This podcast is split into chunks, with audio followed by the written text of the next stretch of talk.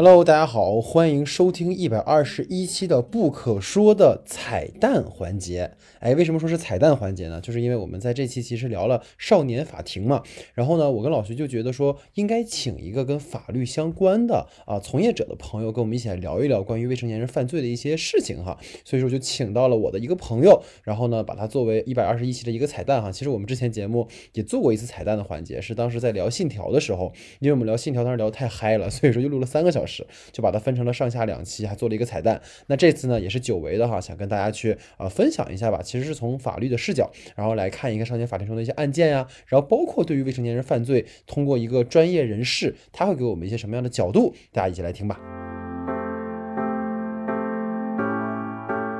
那么这里呢是我们的题外的彩蛋哈，其实是这样的，因为我们请到了一个我的好朋友哈，然后。范律师啊，东北人啊，范律师，得跟大家打个招呼吧。你好，各位好啊，对，大家好。啊，你好，你好，对，那是这样啊，因为我为什么说想请小范来跟我们聊一聊？因为小范他本身也是律师，然后他以前上学的时候学的也是法律相关的哈，所以说我觉得可能今天我们讨论少年法庭讨论了这么多，其实是可以去延伸，就可能这个剧当中涉及到的一些法律问题去做一个讨论的。因为我跟老徐其实，在聊节目的时候我也提到过，因为我们俩其实还是属于门外汉，你说真的说让我们聊法律相关的东西，其实我们也只能是呃皮毛哈，所以这里可能请到。小范跟我们聊一聊哈，就是从对从你的专业角度来说的话，是怎么看看这些问题的？所以其实可能有几个话题哈，想听听你的呃看法。然后第一个其实是在整个剧集的这个少年法庭当中，其实涉及到了诸多形式的未成年的犯罪事件。那么其实，在你的观察当中，无论是你可能曾经了解到的，或者说你可能有参与过的，就是未成年的犯罪。有哪几种形式，在对于不同程度的犯罪中，是否量刑和惩罚也会有区别？想听听你的一个呃看法和分享吧。对，哎，你好啊，各位观各位听众好，还是观众好，我就不了解了哈。呃，是对，就是收音机前面的朋友们，大家好，就是 就是说，因为我这边呢，呃，怎么说，就是说，可以说，在我职业生涯里边吧，就是实话实讲，现在的青少年犯罪。嗯，不论是从社会角度来讲啊，还是我们处理案件程度来讲的话，嗯，普遍是形成一个上升的趋势。嗯嗯。然后，据我接触的几种犯青少年犯罪和未成年人犯罪，我认为基本就有以下几种类型。嗯。第一种是属于那种无知型犯罪。嗯。第二种是故意型犯罪。第三种是侥幸型犯罪。嗯。第四种是被诱导型犯罪。嗯。我觉得这四种犯罪，呃，可能就是我个人。个人见解吧，就是说可以大致囊括了青少年犯罪的几种类型。嗯，尤为多的，据一个，因为我有相相应的朋友啊，在检察院那边，因为检察院专门现在设立一个青少年的处理的一个庭，就是是一个部门。嗯，是据他们反馈来讲的话，呃，更多的是属于无知型犯罪的青少年比较多。哦，就是不知道自己是构成了犯罪，所以进行了一个这个犯罪。然后再就涉及到刚才戴导说有一个量刑这个问题，嗯，其实量刑是一个很复杂的问题，在此这个一时半会儿也说不清。但我觉得大致主要是这样的，量刑的话，通过法院来判决，主要看犯罪嫌疑人，就是说我们说的未成年犯罪嫌疑人，他主观心态他比较重要，并且会根据不同的犯罪手法、手段及性质，会导致同样的一个犯罪，比如说故意杀人案。会导致量刑上会有很大的区别。嗯，我也是通过我实践中吧，有一个案例可以给大家分享一下。嗯，就说一个我们叫卖手机的一个案件，就是在大连那边艺术学院有一个学生，应该是十十七岁，还没满十八嘛。然后他因为家庭条件比较好，所以说有个网上手机，苹果手机想往外卖。嗯，卖完之后呢？就有一个在南方那边，甘肃不是哪儿的一个，也是一个未成年人要购买，然后当时这个小孩儿就大连这个大连艺术学院的学生是卖三千块钱，那个甘肃那孩子因为家庭条件一般，说一直在讲价，俩人就在讲来讲去的过程中，这个就发生点矛盾，然后甘肃那个小朋友把钱已经邮给了这个大连这个学生，大连学生没有发货啊。直接就 把这个手机就就这个钱就据为己有了。天呐，然后钱，然后手机也没给人家发货，这样那个甘肃那个小朋友就发现自己是被骗了，对，然后直接就立案了。你说，其实从性质上来讲，这个大连那个学生那小朋友根本就不差钱儿，他那个手机都随便换的，他卖三千可能也是个友情价了。但是就这种行为，他他可能就是只是单纯的为了报复这个甘肃这个小朋友，所以才发生这样的行为。但确实已经构成了犯罪。然后，呃，公安机关给那个送到检察院的过程中，就是说因为有一个过程嘛，先是公安机关那个立案侦查，然后送到检察院那边是否批捕。嗯，到这个阶段了，公安阶段，就是这个事发之后，肯定公安机关会通知这个小这个大连那朋友这个家长，嗯，家长态度非常好。然后就现身说法吧，带这个学生到公安机关去自首，然后打坐飞机去甘肃那边登门道歉，把这个钱完全赔偿给人家。嗯，然后这样的话，呃，虽然说他有悔罪行为，但这种行为是已经触犯了法律行法律规定的，已经构成了刑事犯罪。嗯，所以说我们在检察机关只能做一个类似于犯罪情节轻微不起诉，或者不不追究刑事责任的处理。但是这个孩子已经构成了犯罪啊！这种行为，他他问他的时候，公安机关询问也好，检察机关询问也好，他完全不知道自己是在犯罪，觉得自己就是一个在恶作剧，或者是一个小的一个报复行为。嗯，所以说这样的犯罪可能是更多的一种程度，就是说白了，无知型犯罪更多。嗯，剩下的被诱导型基本也属于无知型，故意犯罪还是较少的。再就存在一些侥幸心理嘞。这些孩子们，比如说觉得可能干点这小事儿不被抓也就那么样了，但是也会出现这种犯罪行为，嗯，基本就这样。但 但其实你看你提到的这些可能无知型的犯罪，其实他们所做的事情都还算是小打小闹，就不是那种很严重的罪行，就是没有说无知型犯罪是因为你杀了个人，然后我说我操，我不知道杀人 是不行的这种，对对对，是吧？嗯嗯嗯，对。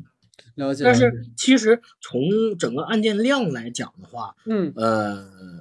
这种无知就是说白了，我们所谓的小打小闹这种犯罪情节轻微，比如说诈骗，嗯这种的，其实现在盗窃都少了，基本都是诈骗为主。现在孩子们都玩网络游戏，网上什么刷装备给你号盗了这种东西，这都是属于这种犯罪行为。这样的犯罪是比较多的。真正像咱说意义上那种重大犯罪，杀人呐这种的，抢劫呀、强奸呀。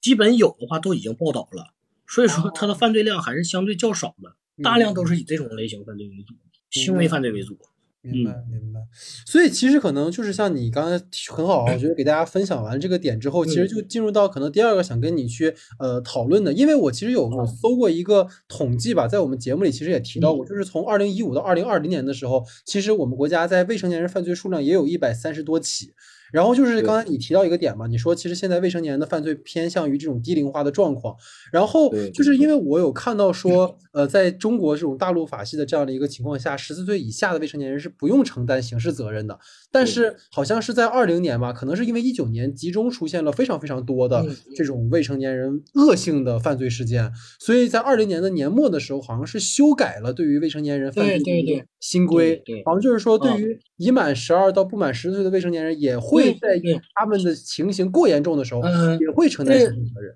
对，像听着你这个地方吧，就是给大家可以说一个普法吧。对，呃，正确来讲，这个文件叫《刑法修正案十一》，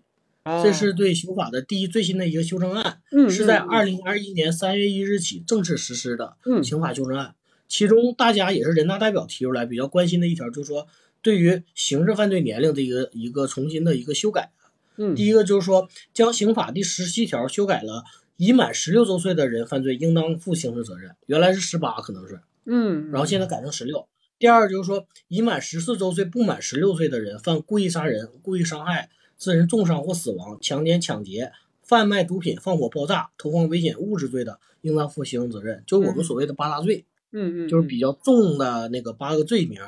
最重要一条也是说最新改的这个。已满十二周岁不满十四周岁的，刚才戴导也提到了，说犯故意杀人、故意伤害罪，致人死亡或者以特别残忍手段致人重伤或造成严重残疾的，情节恶劣，经最高人民检察院核准追诉的，应当负刑事责任。他并不是说必然在十二周岁以上他就犯故意杀人就会被追究刑事责任，而是说他构成这种严重的情节，经最高人民检察院核准，它是一个追诉，而不是说是必然。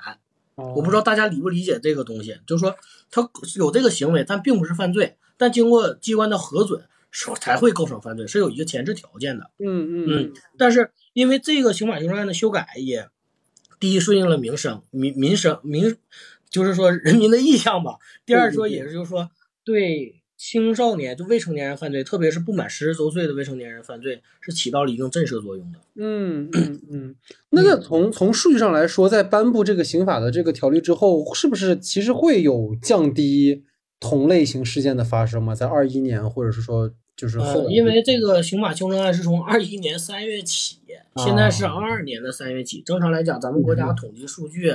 一年的话是在中旬左右，基本能出这个数据，但相信肯定社会上这样的犯罪，呃，因为刑法修正案的变化吧。还是会有所减少的，确实起到很大的作用。嗯嗯嗯，了解了解。所以这个其实也是非常感谢你啊，就是其实是通过一个普法的角度去给大家分享了。因为这个，因为我们在看那个呃少年法庭那个剧的时候，它其实有一个点，就是它那边还是说，因为十四岁以下是不用承担呃刑事责任的。对。所以它里面其实有一个情节，就是说有一个十三岁的男孩，他就呃其实是被一个。比他大的一个大概十七八的女孩，她其实杀了人，但她把这个罪就让这个男孩去替她顶罪，因为这个男孩是不用承担刑事责任的嘛。所以就是可能我我也很好奇哈，就是说可能对于。未成年人犯下这样的一个刑事责任，如果说就就是在刑法上，今天是可以去呃，比如说，如果他没到这个年龄，他也要承担相应的刑事责任。但是过去就是在你看来，一个没有到十四岁，但他犯了一个很重的罪，而最后没有受处罚的这样的一个情况，是不是对于这个未成年人本人来说，包括对社会上，其实都不是一个好的一个一个情况吧？是不是这种？嗯嗯，据我了解哈，因为咱说现在这个网络。报道东西也好，就是它并不是一个全面的，嗯，因为从专业角度来讲的话，呃，对于未成年人触犯这种像戴导刚才说这种状态，未满十周岁，但是犯了这种比较严重的罪行，嗯，并不像所谓的他说说句就 就是说比较俗的话，就叫活罪死罪难免，活罪难逃，明白吧？这个，嗯，这个孩子，你像原来之前有那个少管所。这个会进行关键，后来少管所取消了，但是在社会上会进行特殊的一个教育的，并不是说手机就给他放出来了。他这种这种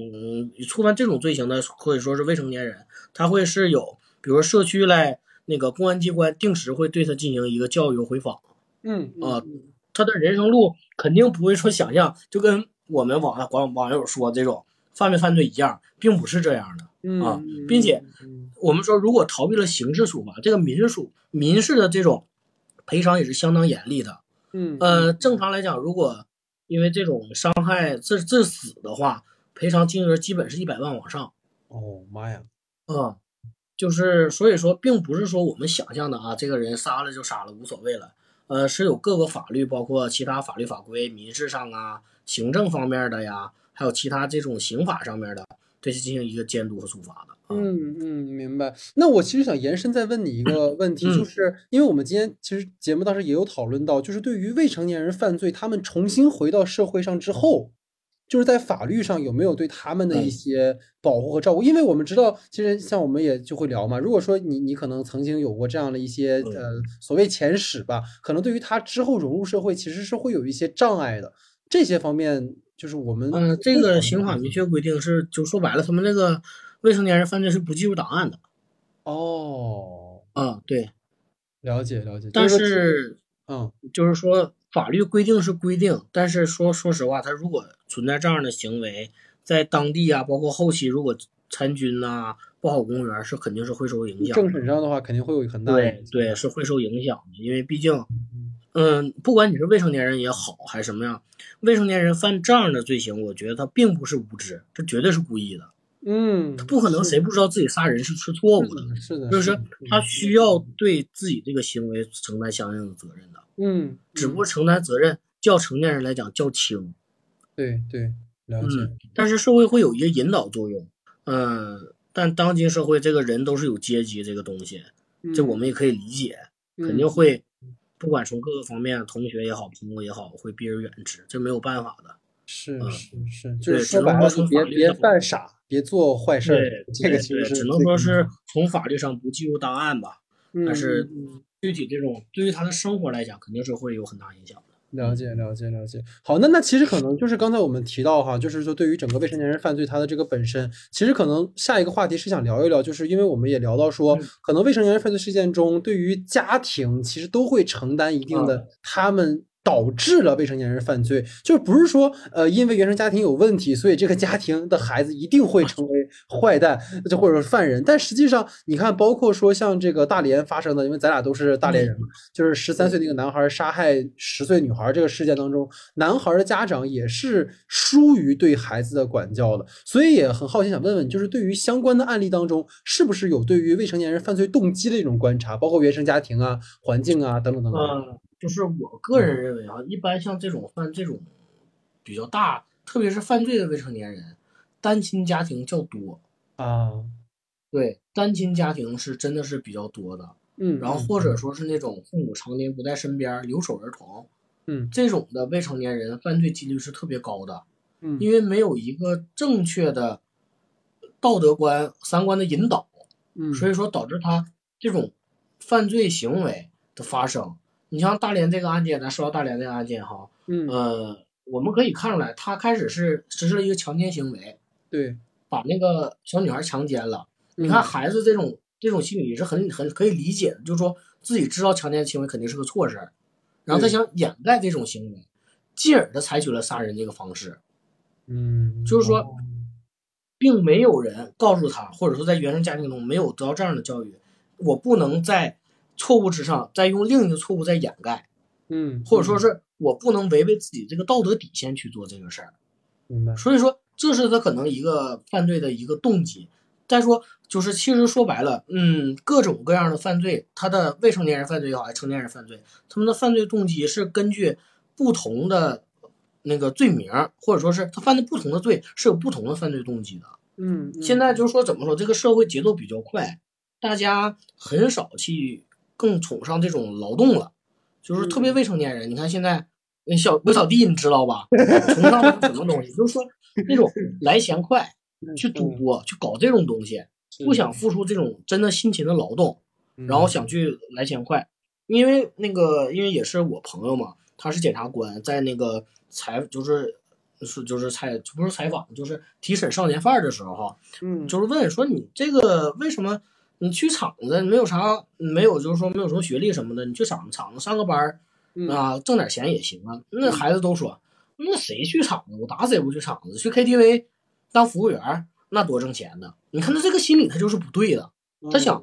快速达到这个富裕这个目标，或者是达到一定的程度，嗯嗯，他就会选择这种捷径。这种捷径带来的是什么？带来就可能这种犯罪或者是这种歧途。嗯嗯，所以说。他们的动机有可能是出于这种掩盖自己错误的这种动机，有可能是一种想快速获得什么样的利益这样的一个动机。嗯，所以说这个犯罪动机其实是一个很深奥的问题，可能咱们今天只是简短唠唠，可能也不能讲那么全面。但是我觉得这个是跟原生家庭以及学校教育是息息相关的，包括这个社会。嗯。了解，因为其实我有，因为我查到嘛，就是关于说为什么会把呃，就是未成年人的，就是要不要负刑事责任的这个定在十四岁以下以上，是因为好像。上个世纪七十年代的时候定下了这件事情，但是实际上今天的这个社会环境与当时已经有非常大的区别，包括你刚才提到这种快节奏的生活啊，包括像短视频啊，或者现在大家的这种物欲的追求的可能欲横流啊，对对对，它就 物欲横流，它就会导致这样。的一些问题，就包括可能你刚刚提到，就你你你夹夹亲戚啊，其实当时小时候大家一块玩的时候，可能就觉得他是玩而已，但是可能咱们那个时候跟他又在我们这个年纪成长起来，是不同的，对不一样的，对的，这个环境其实是有很大的差别的。可能我们会把它作为一种娱乐消遣，可能在他们这个年纪，他会成为他们社交甚至生活中很重要的一个部分。对对对对。我觉得这个也是一个，嗯，你像我们现在跟咱现在九零后跟零零后他们说话，我们都会小心翼翼的，是是，就是他们是无法接受外界的抨击，或者说是无法接受失败的。嗯，我觉得这可能我个人观点是有点倾向性了，但是我觉得就是说现在的孩子心理承受能力较差，包括近些年来他自自杀的也多，自杀别人的也多。我就觉得这个社会现在年轻人让我看不懂，你知道吗？就是很害怕。就是向内这个一说就一过啊，这一说就一过，不要录在里面。是，就是向内向外的这种这种伤害，其实都成为了一个当下其实很需要关注的一个一个问题吧，我觉得。对对，其其实我说实话，可能这个稍微就是可能咱咱咱俩自自己自己瞎聊啊，因为其实呃大，那个现在在听节目的朋友可能不知道，但今年一月份的时候呢，其实我从北京回了趟大连。因为我的呃范律师呢，我这个好朋友今年刚刚结婚了哈，所以非常恭喜你啊！这借由节目这个这个，谢谢谢谢。对，但但其实我就想就是稍微多问一句，因为其实我们录节目的时候也在想，就是对于这种未成年人犯罪来讲，他们的施暴对象有很大程度上也是未成年人，可能也是比他们还小的未成年人。其实对于嗯家长来说是个非常就是可怕的事情，就是你你如果就包括你现在结婚了嘛，可能下一步对于你来讲也可能会为人父母，就是。就是尤其是你又当律师，就是对于你来说，会不会有非常担心，或者甚至是说，可能我短期内觉得，哎呀，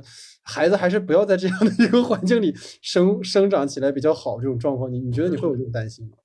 呃，担心是难免的，但是我觉得这也是对我们的一种考验。可能我结婚之后，这个心境会有所变化的。嗯嗯，我觉得这个只有父母，只有就说白了，没有教不好的孩子，只有不好好教的父母。嗯，是，就是说，我觉得家长在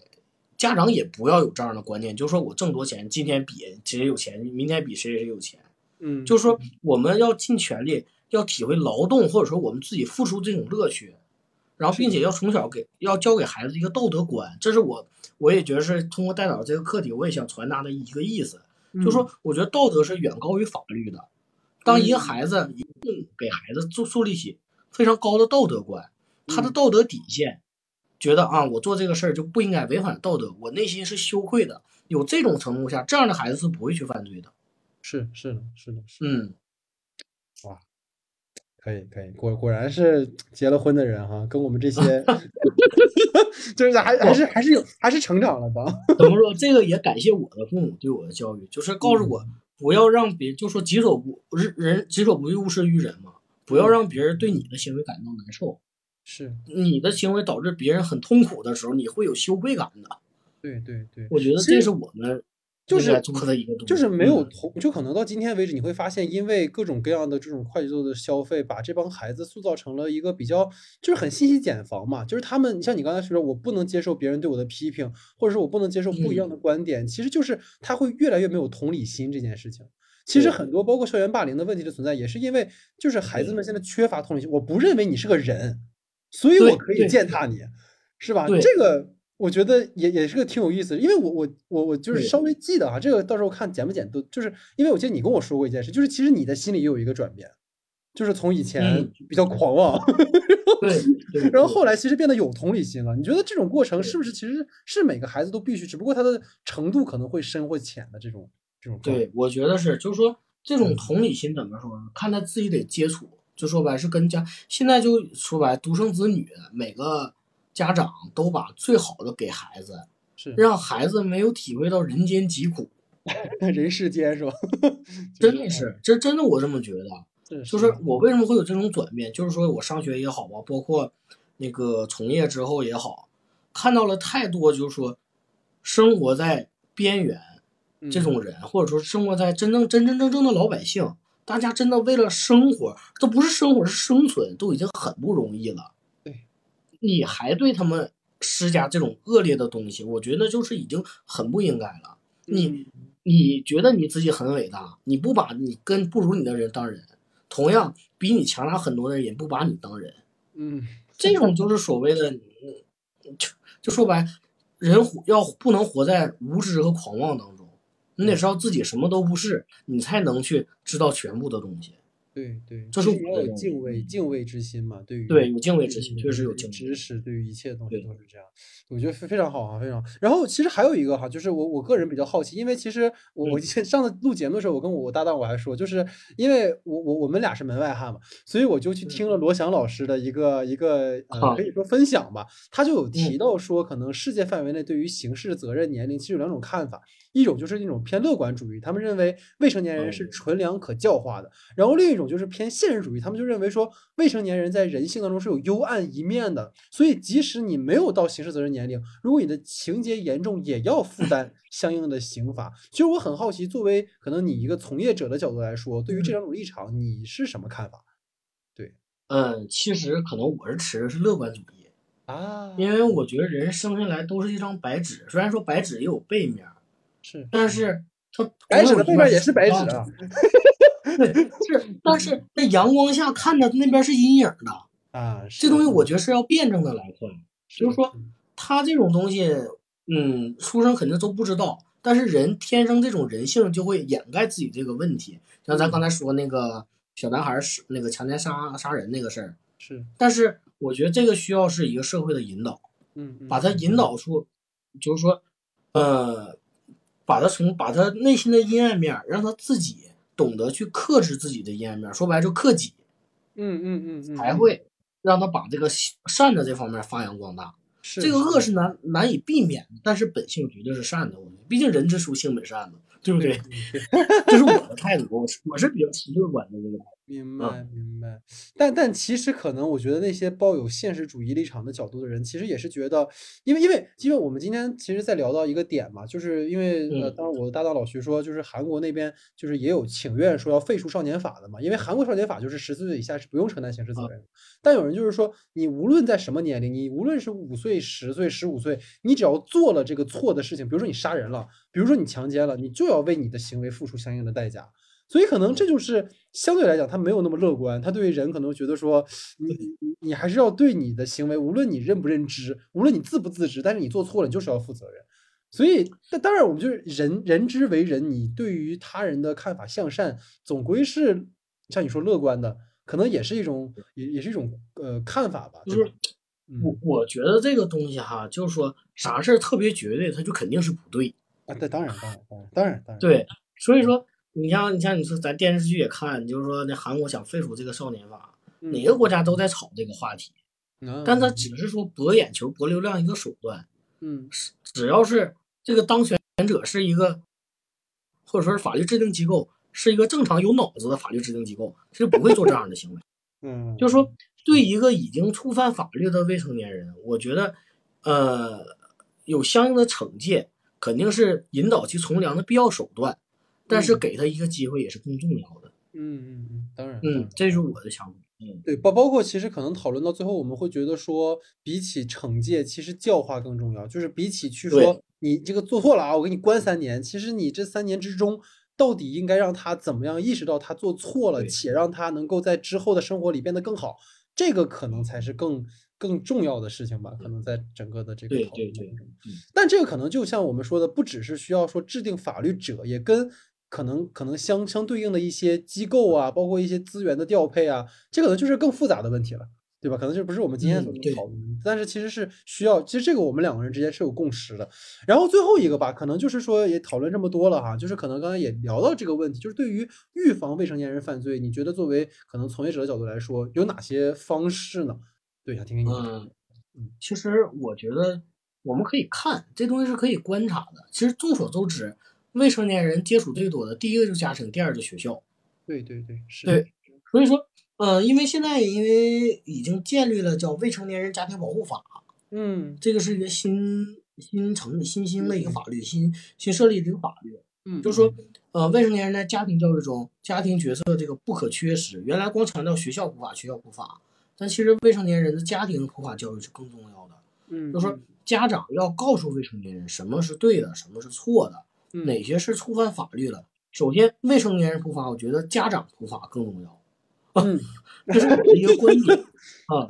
然后再就是建立相应的法律法规呗，就从其他方面来强化，就耳熏目染，让未成年人懂得法律、知法、懂法。然后去实践这个法律，自己有这种意识。当看到不法行为发生的时候，他们如果能认识到这个不对，并且有这种见义勇为的之心去制止这个东西的，我相信他就不会犯罪。嗯嗯嗯嗯，就还是其实落回到今天我们讨论的一个核心，就是在未成年人其实他要有敬畏，他要对他的行为要知道他的行为会有相应的代价。就是像我补充一句哈啊，我补充一句，就是我其实是比较支持国家对未成年人网络的这个管控的啊，当然，因为你像我们这么大了，就是说这个年龄的话，对网上一些东西其实是部分能分辨的，但有些部分会，毕竟还有被骗的，或者是被被怎么样的，是是是，未成年人相对成年人来讲是更缺乏这种东西的。没错，就是网上一些不良的东西，或者恶意散播也好啊，或者说是一些无意之间散播也好，人会更会被这种 说白了不好的东西去吸引。对，所以我觉得在网络上对未成年人限制还是有必要的。嗯嗯，他就需要投入相对更多的一些资源的投入吧。就包括你，刚刚提到这种信息过滤，其实好像今天我们讨论化。对对对，就这个话语场当中，未成年人是缺失的。你有发现这个问题吗？就是在我们讨论这种呃是就是所谓的互联网的环境啊，包括什么直播乱象啊这些东西，其实未成年人往往是一个失语的和一个可能没有被看到的这样的一个一个群体，但实际上它占据着大量的人群，而且他们也在未来会成长为。主流的，或者是说主要的受众群体，所以这个其实我觉得你说的非常好，是一个可能当下更值得关注，而且这也就是我们刚才提到说，在上个世纪七八十年代没有互联网的时候，可能不存在这个问题，但是今天就是孩子们出生就人手一个 iPad，人手一个手机，当然我们说城市的孩子，就是他们接受信息的方式太多元了，所以当时你知道，小范，你知道我跟我朋友开玩笑，我说，你说你说那些家长们，其实很多时候他们会转嫁内部矛盾，就比如说。我的孩子为什么会出现问题？是因为被别人的孩子带的，在学校学坏了，对，或者是看迪迦奥特曼和那个那个小马宝莉学坏了，就是你知道吗？他们他们不会去考虑到这个问题是不是他自己有问题，就是今天可能他没想到为什么我的孩子会这么学坏，我管就管这个事儿。对啊，如果说 他有健全的对于是非的道德的判断，他有对于他这个同理心。这就不会发生，而不是说我今天让孩子看了一集《迪迦奥特曼》，对吧？他跟怪兽打了一架，哇，这孩子就学坏了。这个太，我觉得太把这件事情简单化了吧？但是啊，嗯，确实也是，家长现在社会都挺忙，对，没有那么多时间来照顾这个孩子。当然，当然，当然，当然，嗯，生活压力确实大，可能手机、iPad 现在是孩子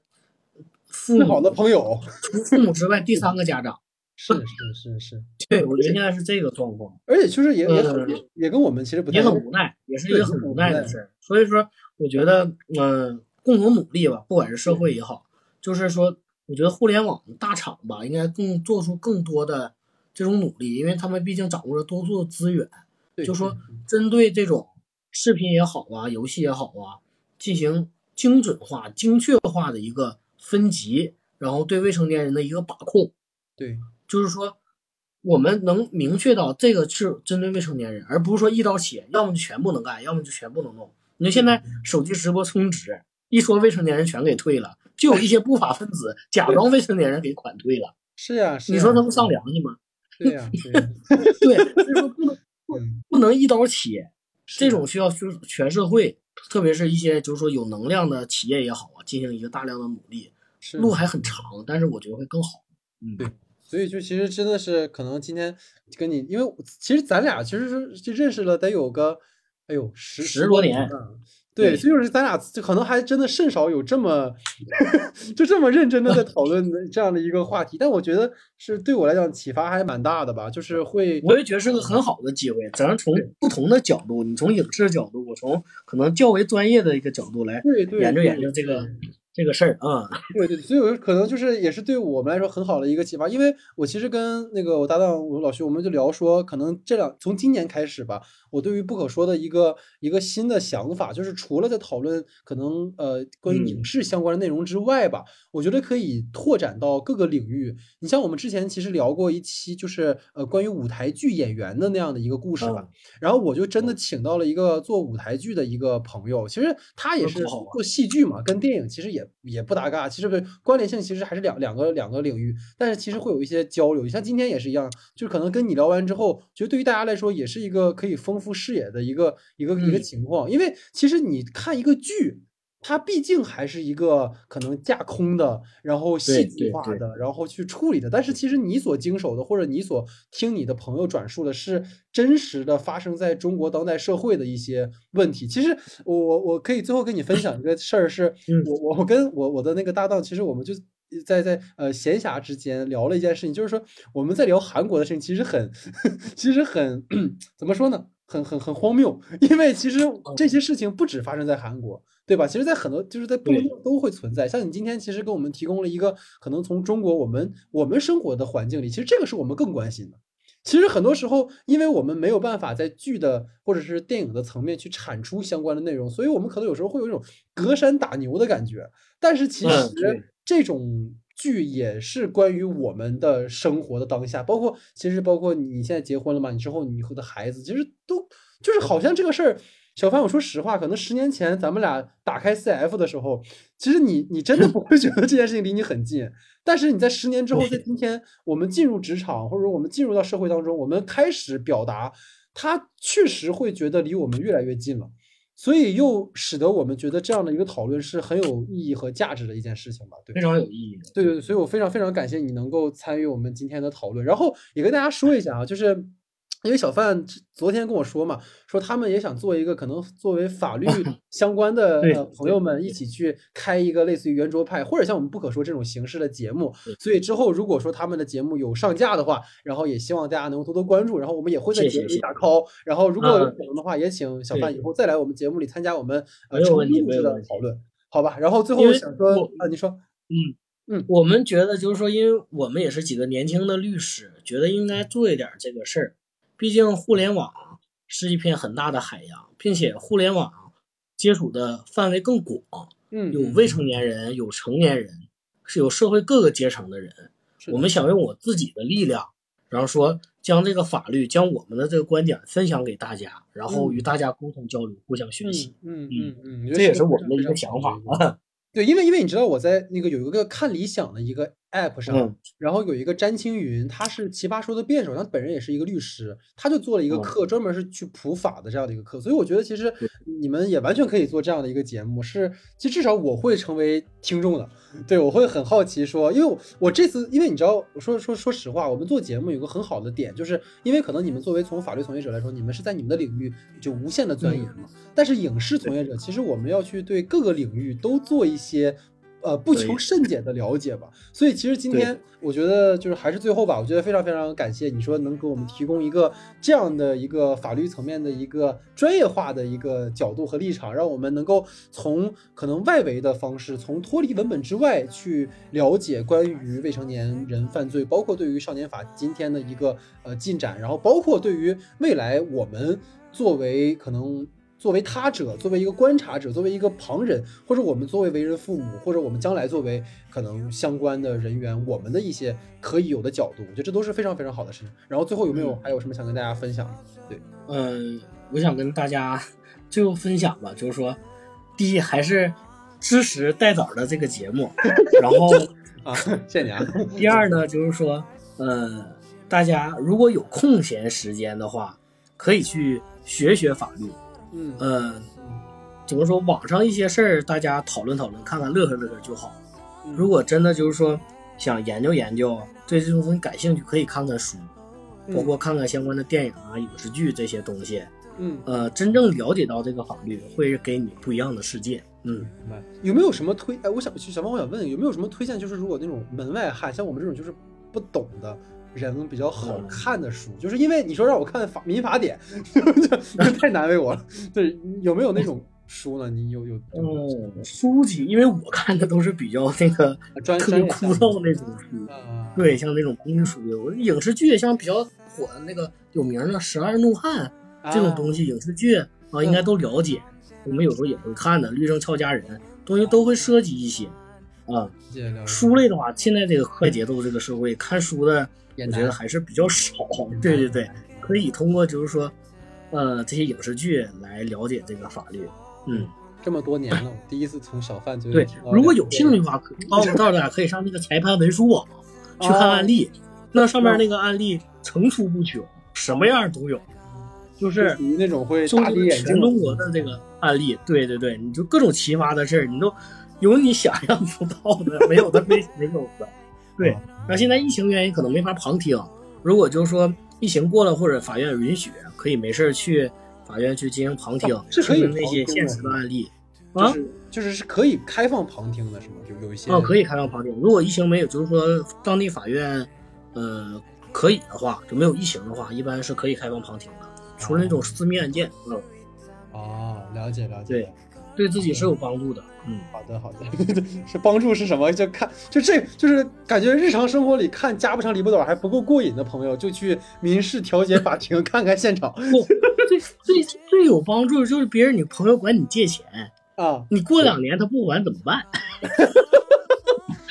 哎，那那那怎么办呢？那那这怎么办？怎么办？请听下回分解。对，怎么办？就去听听小范他们的节目，你知道吧？哎，你看这个说的非常好了。啊，好的，好的，好的。啊，还是最后还是感谢大家，还是感谢，非常感谢，非常感谢。那我们就感谢大家的收听，也感谢小范的参与哈。那我们就下期节目见。好嘞，再见，各位再见。